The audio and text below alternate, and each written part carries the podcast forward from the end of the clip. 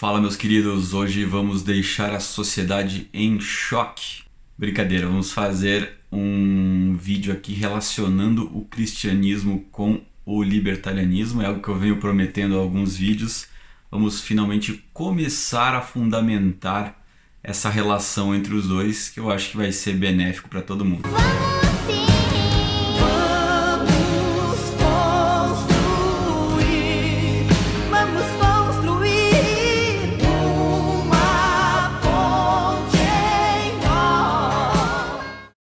chamei de o Pacto Cristão Libertário por uma razão, porque eu entendo que existem mais cristãos do que libertários no mundo e a ideia é espalhar a ideia do, do libertarianismo dentro da comunidade cristã.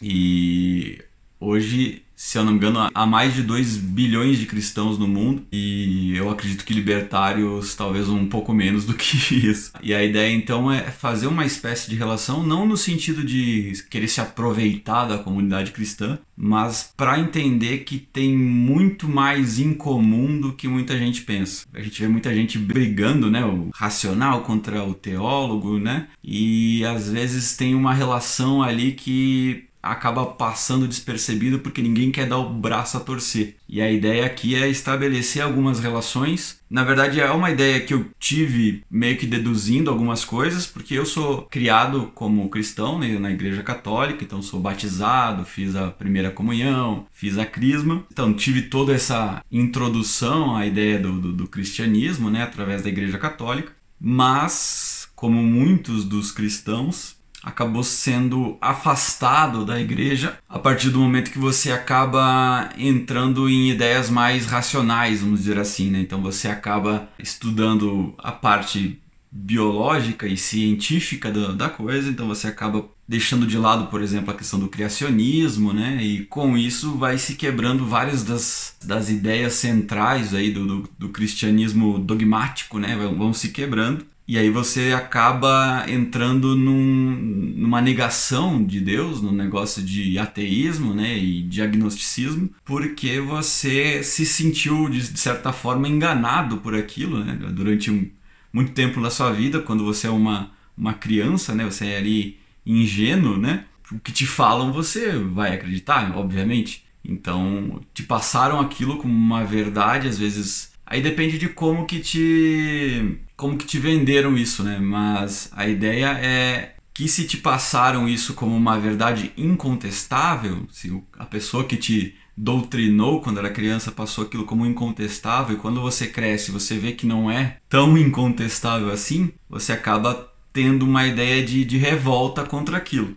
E eu vejo uma relação com o libertarianismo inclusive nisso, porque todo mundo é doutrinado a acreditar no modelo social atual, com, com o Estado e com representantes, e esse modelo de três poderes, né, jurídico, executivo e legislativo, né, e como se isso fosse incontestável. E aí você depois também aprende através da razão. Claro que é um, talvez um passo ainda muito mais difícil de chegar do que a, a questão da, da razão científica contra o catolicismo, né? Mas também é. Eu, eu me senti mais ou menos da mesma forma. Então eu, me, eu sou um, agnóstico no sentido de não acreditar na figura de, de Deus, e ainda sou, apesar desse vídeo do Pacto Cristão Libertário que eu estou de alguma forma desenvolvendo. Apesar disso, eu ainda sou um agnóstico ou um ateu. É, há controvérsias quanto à, à nomenclatura, porque eu acho que o ateu ele é usado mais de uma forma pejorativa, porque geralmente o ateu é considerado como sempre foi na história, na verdade,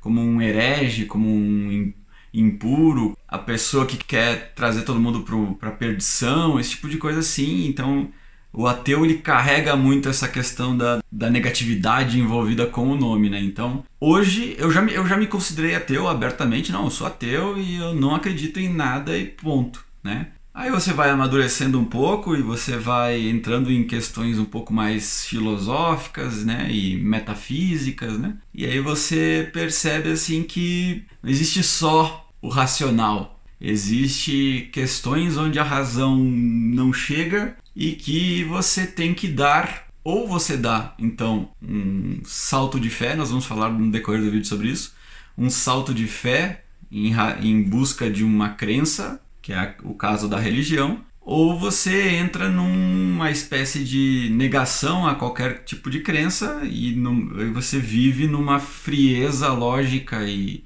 ética que, de certa forma, acaba tra trazendo uma espécie de vazio num, num, determinado aspecto da sua vida, numa determinada fase da sua vida.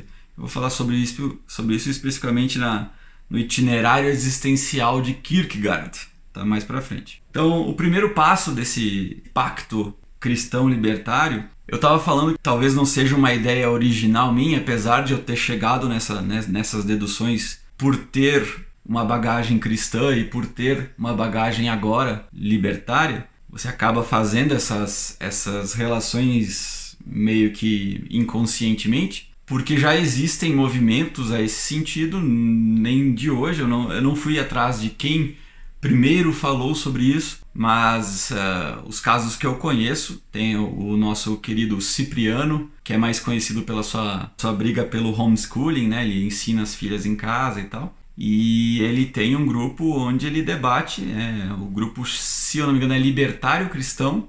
Basicamente é a questão de, de, de debater essas, essas coisas que eu vou colocar aqui no meu, no meu pacto. As relações entre os dois, como podem ser vinculados, como uma coisa não anula a outra. Então ele reúne uma galera no, no Discord e faz debates sobre isso. É, infelizmente eu não consegui ainda participar de nenhum. Eu não vou dar desculpas aqui, dizer que não tive tempo. Realmente eu optei por não, não ter entrado ainda, talvez por vergonha de não dominar os assuntos ou algo assim, mas eu optei por não ir no, na, nas reuniões por.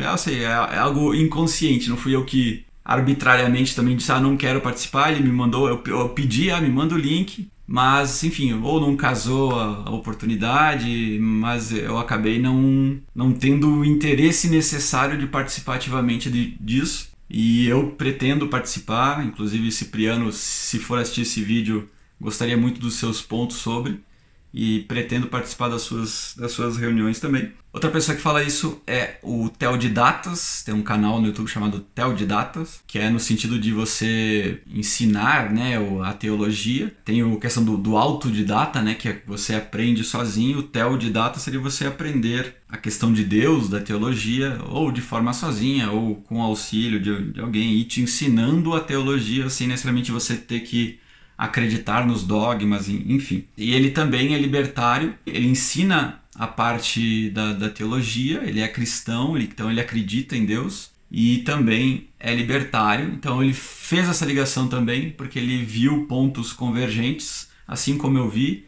e acredito que assim como o Cipriano viu, e que não são mutuamente excludentes, que é o meu ponto inicial aqui do, do pacto o cristianismo e o libertarianismo não são mutuamente excludentes. Esse é o ponto inicial do meu pacto. E aí eu vou definir rapidinho o que é cada um aqui para quem não conhece nenhum e nem outro ou conhece apenas espantalhos do que é cada um. O libertarianismo, então, é o que a gente mais fala aqui nesse, nesse canal, mas ele é resumidamente o respeito pela propriedade privada, como um método para a resolução de conflitos. Na verdade, se você tirar essa segunda etapa, você ainda tem o libertarianismo, que é o respeito pela propriedade privada. Se vai resolver conflitos ou não, é uma dedução lógica que a gente faz a partir desse respeito. O libertarianismo é basicamente isso: você respeita a propriedade privada e aí você, a partir daí, você deduz diversas outras coisas, né? E o a principal dedução a partir desse respeito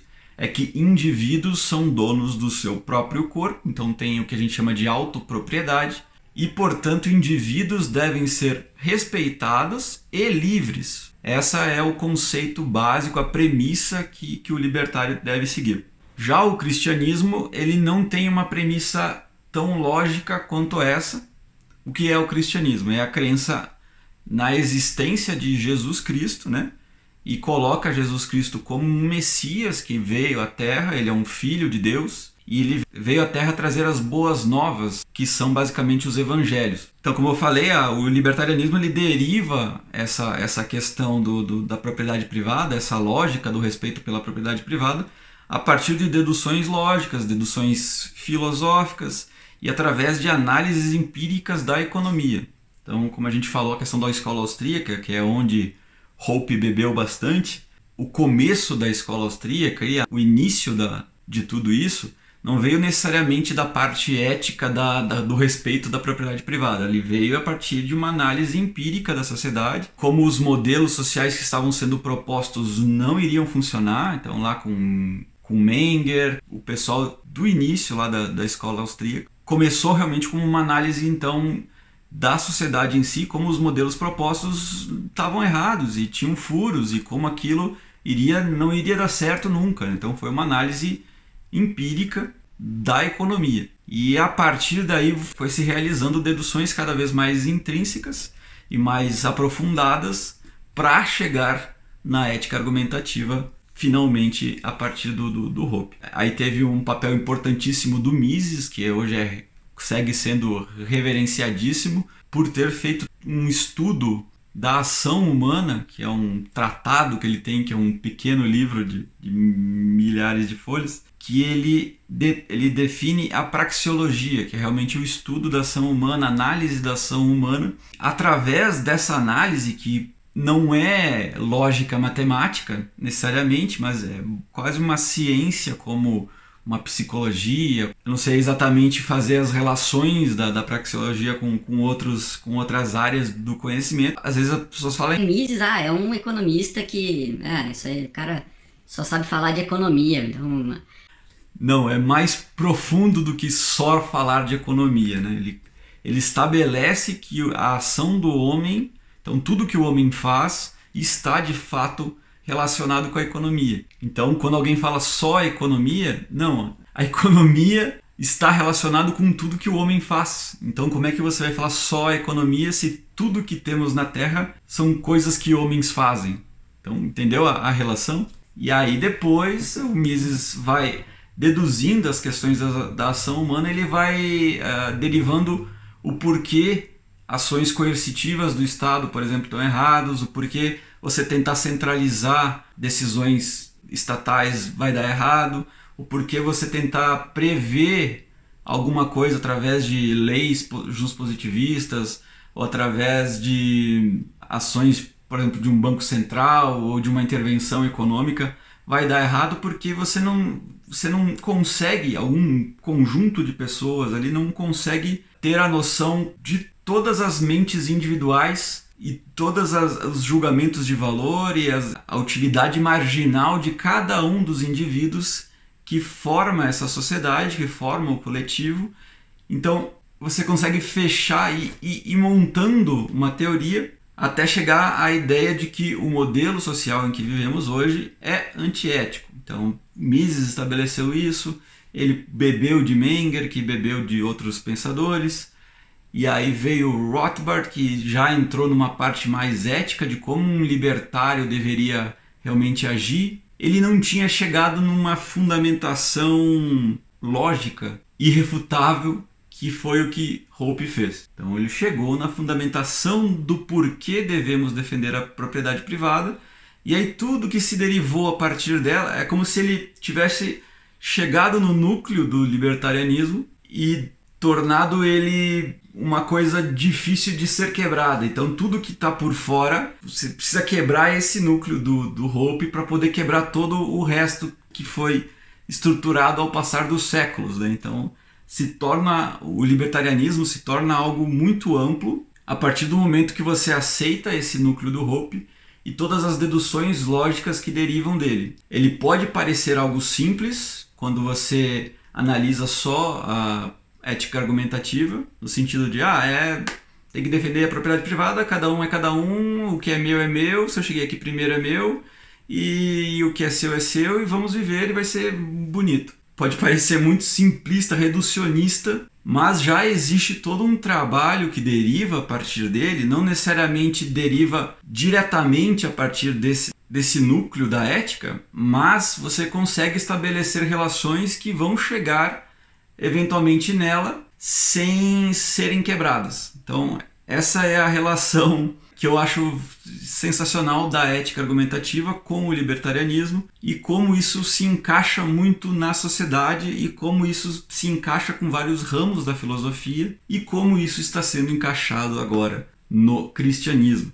E a questão dessa derivação no cristianismo, da onde vem? Aí, que começa a entrar um, um, um campo um pouco nebuloso, porque há diversas controvérsias de da onde veio a Bíblia, de aonde, quem escreveu o que, o que, que foi realmente uma transcrição do que aconteceu, ou um relato de alguém que viu algo acontecer, ou o que foi criado, o que foi inventado, o que foi de fato desenvolvido com algum objetivo para chegar até ali. Eu reconheço que apesar de ter a criação católica e de hoje estar voltando a ter a relação com o catolicismo, porque a minha filha começou a primeira comunhão, então estou indo à missa todo domingo, por exemplo.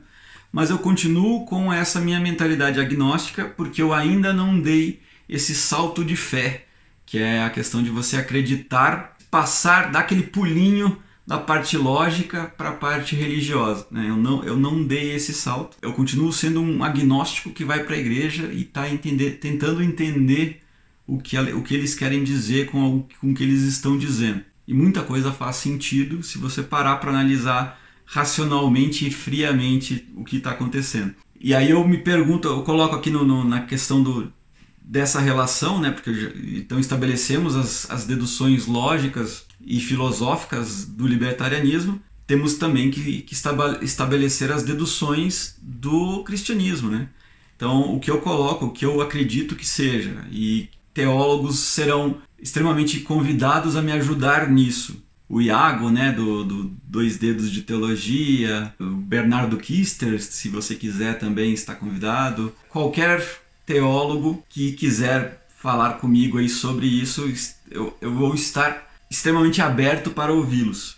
Mas o que a minha parte racional e lógica conseguiu chegar de da onde vieram as deduções do cristianismo e isso não fui eu que deduzi, é, há, algum, há um ramo aí de, de análise histórica que chega a partir dessas conclusões e eu acredito que faz sentido. Então, realmente o cristianismo, eu acredito que derive também de deduções filosóficas sobre o homem, sobre a existência e sobre análises empíricas das necessidades humanas de determinadas épocas diferentes e de determinadas sociedades onde ele foi inserido. Então, o que, que, são análises empíricas? É você analisar aquela sociedade, ver o, o que está acontecendo aí de, de ruim, e aí você, através dessa análise, você consegue, ah, para então para arrumar isso que está de ruim, a gente precisa fazer alguma coisa. O que, que a gente vai fazer? E eu vejo que o cristianismo foi, de certa forma, usado nessas sociedades para corrigir algumas coisas subjetivamente erradas nessas sociedades, e ele foi extremamente bem sucedido nessa missão. Por isso que hoje ele ainda é uma das principais uh, forças aí do mundo, né?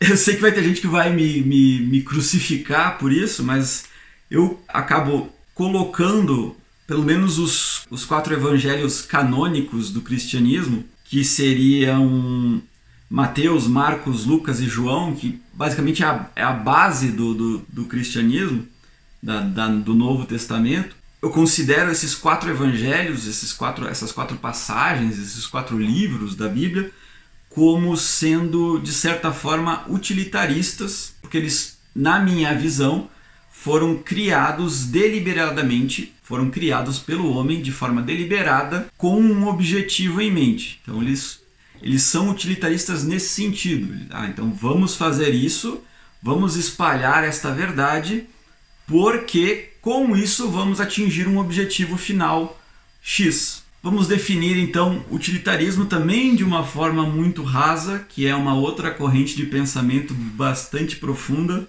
que eu também reconheço que não conheço profundamente para dizer aqui é isso, mas pelo que eu entendo como utilitarista e como está definido aqui na, nos verbetes, que teoricamente são o consenso do que, do que significa determinada coisa.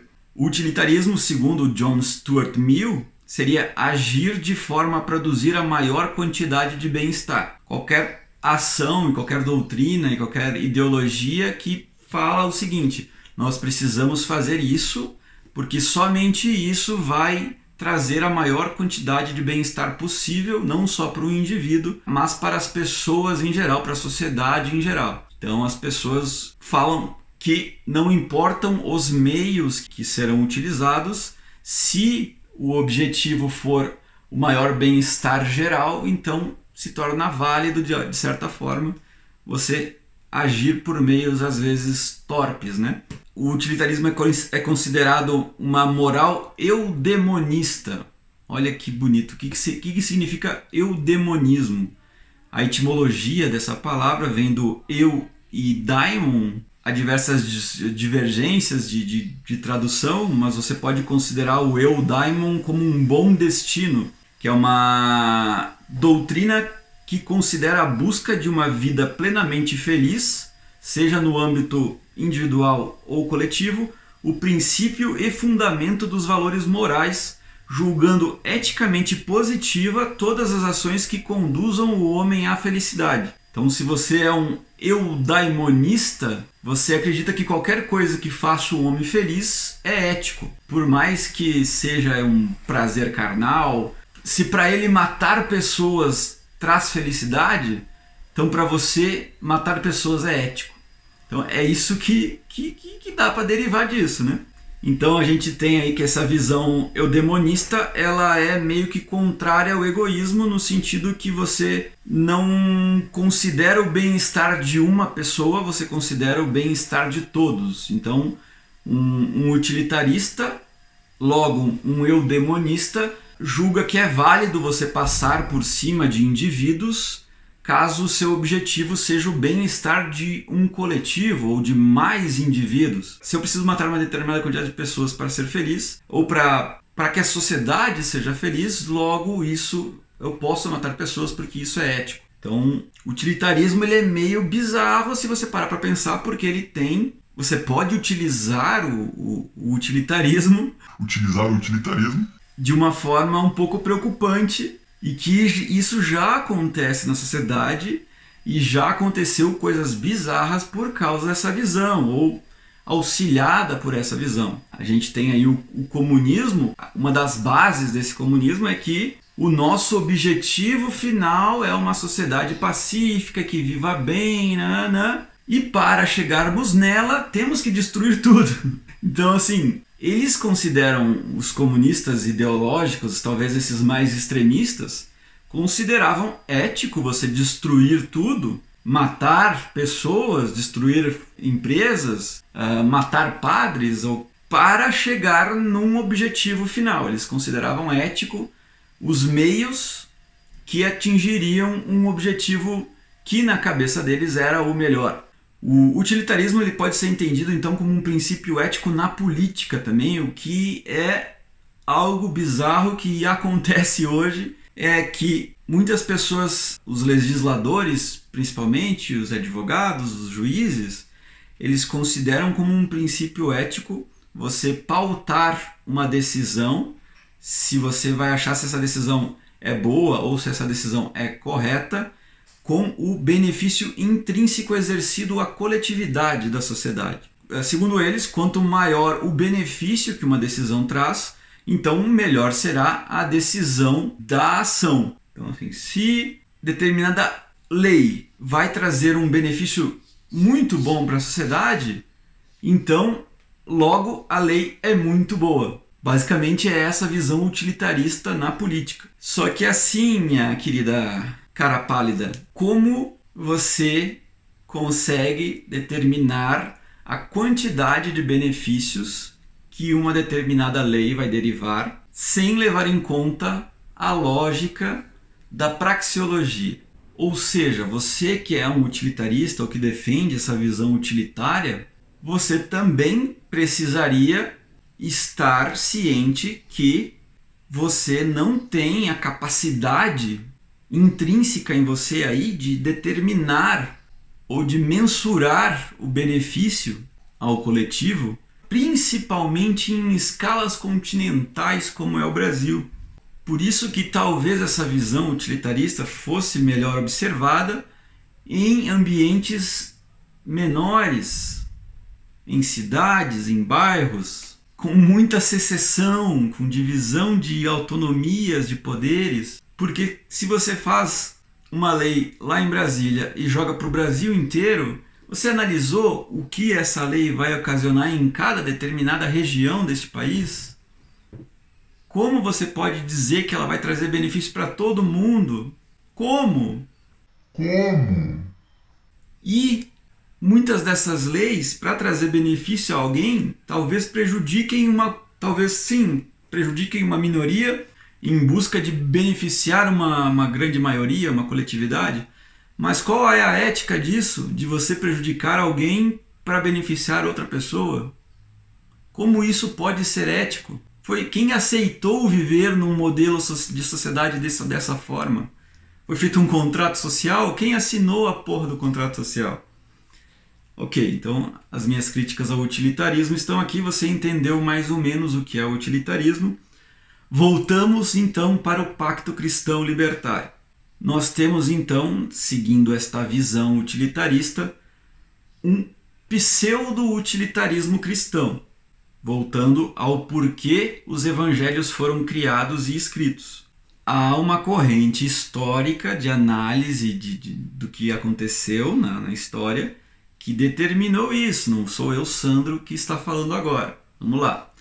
O Evangelho de Mateus, dizem, foi escrito para convencer os judeus que Jesus era mesmo o Messias que estava por vir e por isso enfatiza o Antigo Testamento e as profecias a respeito desse ungido. Dizem então que o Evangelho de Mateus foi escrito no Novo Testamento para convencer que Jesus Cristo foi ou é esse Messias que as profecias diziam que iria surgir.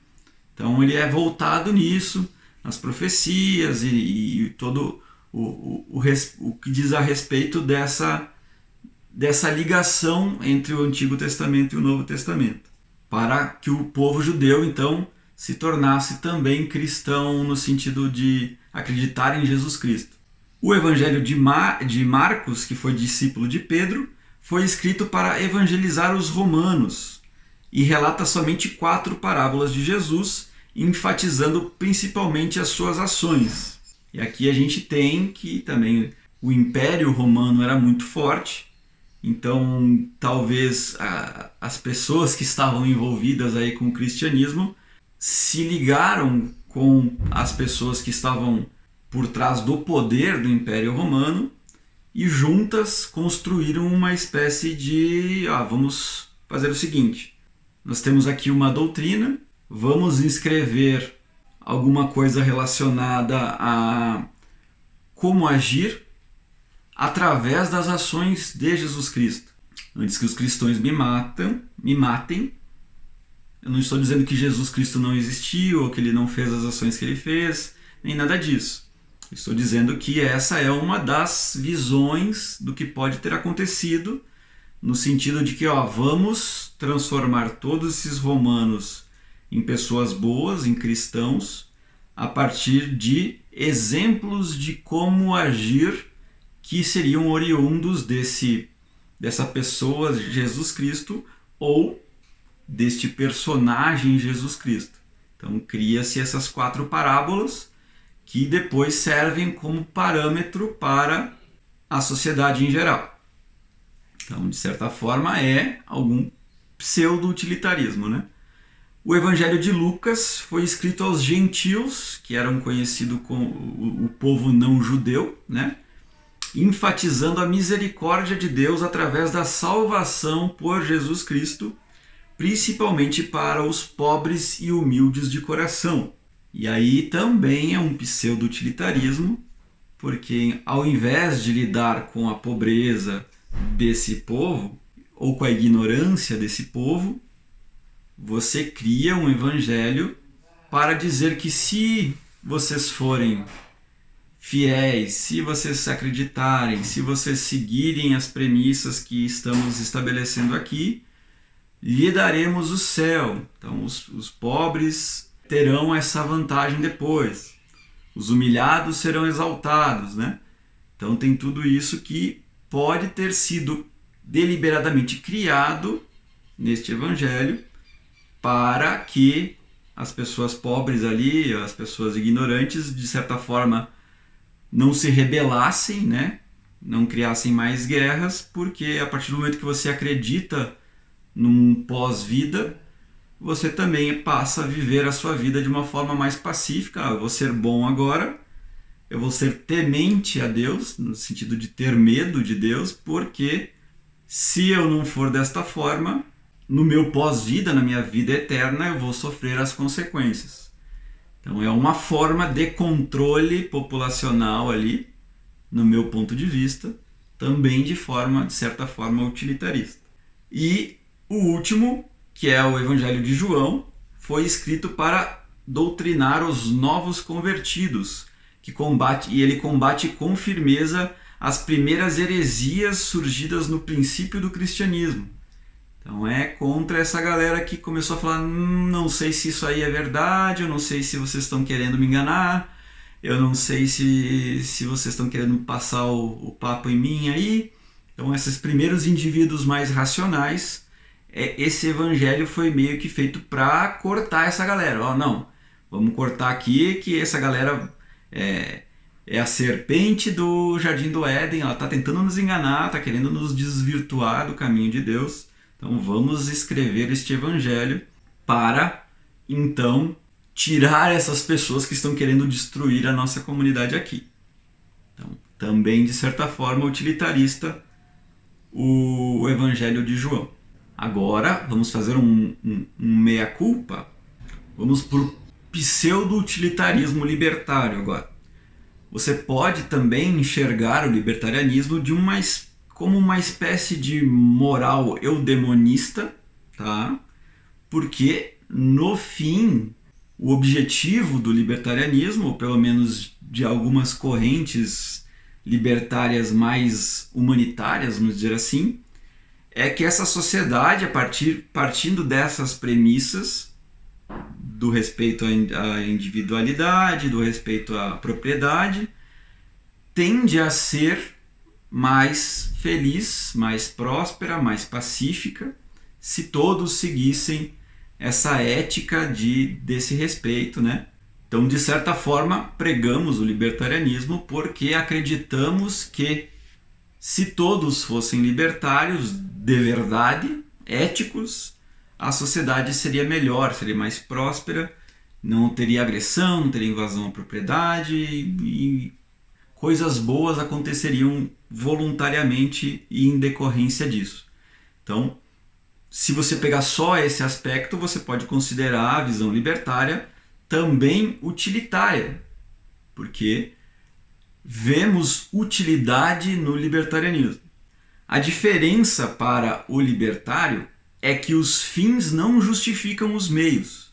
Então, para chegar no libertarianismo, continuamos sendo éticos. Então, não queremos que pessoas morram para que essa sociedade libertária surja. Então, nesse sentido, não somos utilitários, porque as nossas ações não deveriam ser baseadas no objetivo final. Aí entra uma treta com o gradualismo, porque há pessoas gradualistas que são mais voltadas para o utilitarismo, que se dizem libertárias, e inclusive aqui eu me coloco, que é uma contradição cada vez mais cruel na minha cabeça, é que se vale a pena eu me envolver com o Estado ou entrar no Estado para diminuir ou reduzi-lo ou de alguma forma mágica extingui-lo por dentro porque eu teria, eu estaria tendo aí uma visão utilitarista no sentido que o meu objetivo final é a queda do Estado, mas os meus meios para chegar nesse objetivo não seriam éticos, porque eu estaria me envolvendo com a política, eu estaria recebendo o salário que é recolhido através dos impostos das pessoas, e esse salário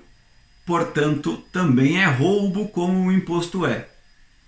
Então, essa contradição de mesmo tendo um objetivo nobre, libertário, moral do fim do Estado, o fato de eu escolher o meio antiético, que é a política, talvez me tornasse também uma pessoa antiética. Quais seriam as consequências de eu ser antiético? As pessoas passariam a me ver como um libertário do mal ou algo assim? É esse, tipo, é esse conflito que eu estou tentando solucionar na minha cabeça antes de decidir se eu vou concorrer a vereador ou não. Está cada vez mais próximas as inscrições para o pro processo seletivo do novo e eu ainda não resolvi esse conflito ético na minha cabeça. Na verdade, não é um conflito ético, porque eticamente é errado, ponto. Eu não resolvi o conflito moral de se vale a pena ou não, de se. Enfim, isso fica para um outro vídeo. Então, o libertarianismo pode ser visto como utilitário no sentido de ter um objetivo final que consideramos bom, mas não necessariamente a pessoa precise ser libertária por causa desse objetivo final. Às vezes ela quer ser libertária porque ela acha ético e foda-se qual é o objetivo final, ela quer ser ética hoje. Então, se não atingir um objetivo final que ela quer, ou se o objetivo final for um negócio pior do que é hoje, foda-se, ela quer ser ética tem essa questão também que pode ou não ser utilitarista nesse sentido. Então, o libertário, por causa disso, já falei, considera o Estado antiético. A existência do Estado é antiético porque ele coercitivamente quer controlar a sociedade, os seres humanos, mesmo utilizando argumentos utilitaristas, porque teoricamente você, que as pessoas creem é que o Estado existe por causa de uma busca de uma sociedade feliz, ou de uma sociedade com ordem, né, uma sociedade ordenada, organizada, né, com leis, ou uma sociedade eficiente, né? As pessoas acreditam que o Estado existe com esse objetivo de se tornar essa sociedade organizada, eficiente, ordenada e feliz. Não é a realidade de hoje, porque a nossa sociedade não é uma sociedade feliz, ordenada, organizada e eficiente. Você pode acreditar que ela é porque talvez na, no seu patamar de vida seja tudo isso. Mas muitas pessoas não são felizes, muitas pessoas vivem em locais sem ordem alguma, sem organização alguma, sem nenhum tipo de eficiência, mesmo em sociedades modelo, né, como Suíça, Suécia, etc. Algumas pessoas não vivem nesse mundo feliz que o Estado prega e aí entra essa visão utilitarista. Ah, mas o bem-estar da maioria é bom. Então, se uma minoria morre, faz, faz parte da, da, da vida. É isso. É essa visão que o libertário não concorda. Certo? Estabelecido então essa questão do, do utilitarismo e o vínculo da, do cristianismo com, com o libertarianismo nesse sentido. Os dois são pseudo-libertários, mas o utilitarismo cristão, ao meu ver, é um pouco mais nítido no sentido de que ele também pode ser usado de forma, de certa forma, antiética quando ele se utiliza de objetivos finais para justificar alguns meios meio obscuros assim.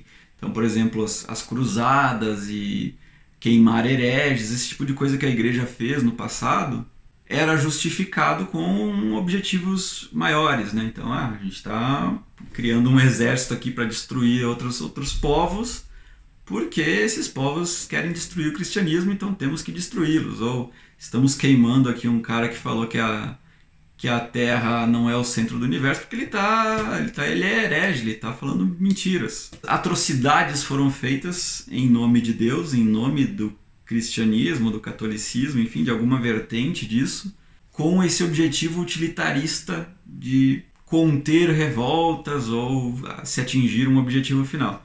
O libertarianismo ele não até um, um argumento que muitas pessoas usam é no sentido de que ah mas não existe em lugar nenhum então logo não funciona poderia existir em algum lugar se fosse tomado à força se fosse uh, através de uma revolução, através de uma revolta de pessoas libertárias. Eu acho que já temos pessoas suficientes para organizar um exército e tomar alguma, alguma propriedade.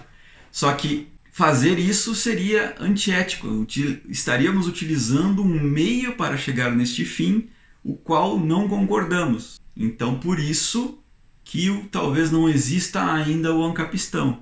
Esteja sendo feito por vias éticas, né? seja lá no, criando o Cisterem no mar, né? Então vamos para o mar, onde é um lugar que ninguém é dono do, do, do, Oceano Atlântico, então vamos construir nossa sociedade ali no meio do mar.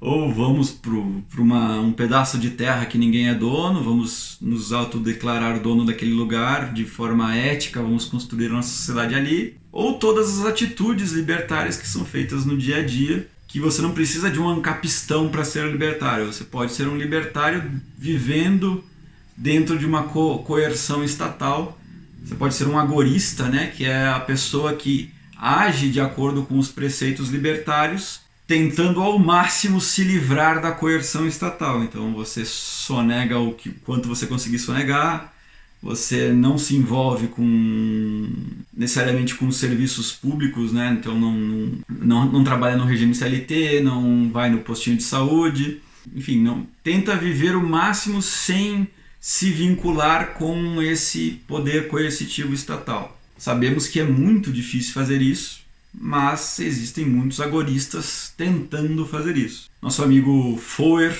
e a galera da Fraternidade Europeana está desenvolvendo um outro pensamento que seria o localismo, que é quase um agorismo, mas pelo que eu deduzi nas conversas que tive com, com o Bot, que é um dos uma das pessoas que está ajudando a desenvolver isso, é uma forma de se dos, dos libertários se organizarem dentro da sociedade de forma ética para promover o libertarianismo sem necessariamente partir para a política, sem partir para a agressão, sem e, e, sem necessariamente fugir do, do, do, da sua casa ou abandonar a sua casa para morar em outro lugar. Então há diversos caminhos éticos para se chegar ao ancapistão, que também é um dos argumentos que tornam essa contradição na minha cabeça de se tornar político é, algo ainda maior. Então, existem caminhos éticos.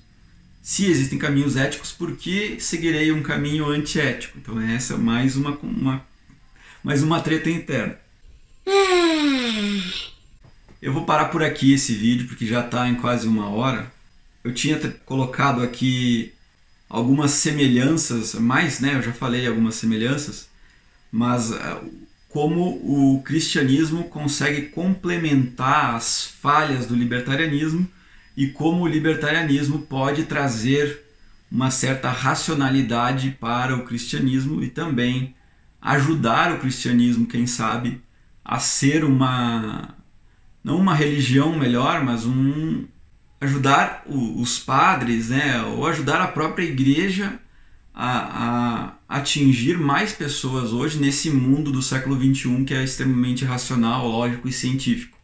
Há uma espécie de fusão que pode ser feita entre a racionalidade libertária e a religião e, e, e a crença cristã.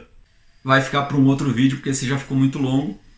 Então é só fiquem cientes então que o próximo vídeo é a questão de mais comum, mais em comum do que contra. Então temos muito em comum.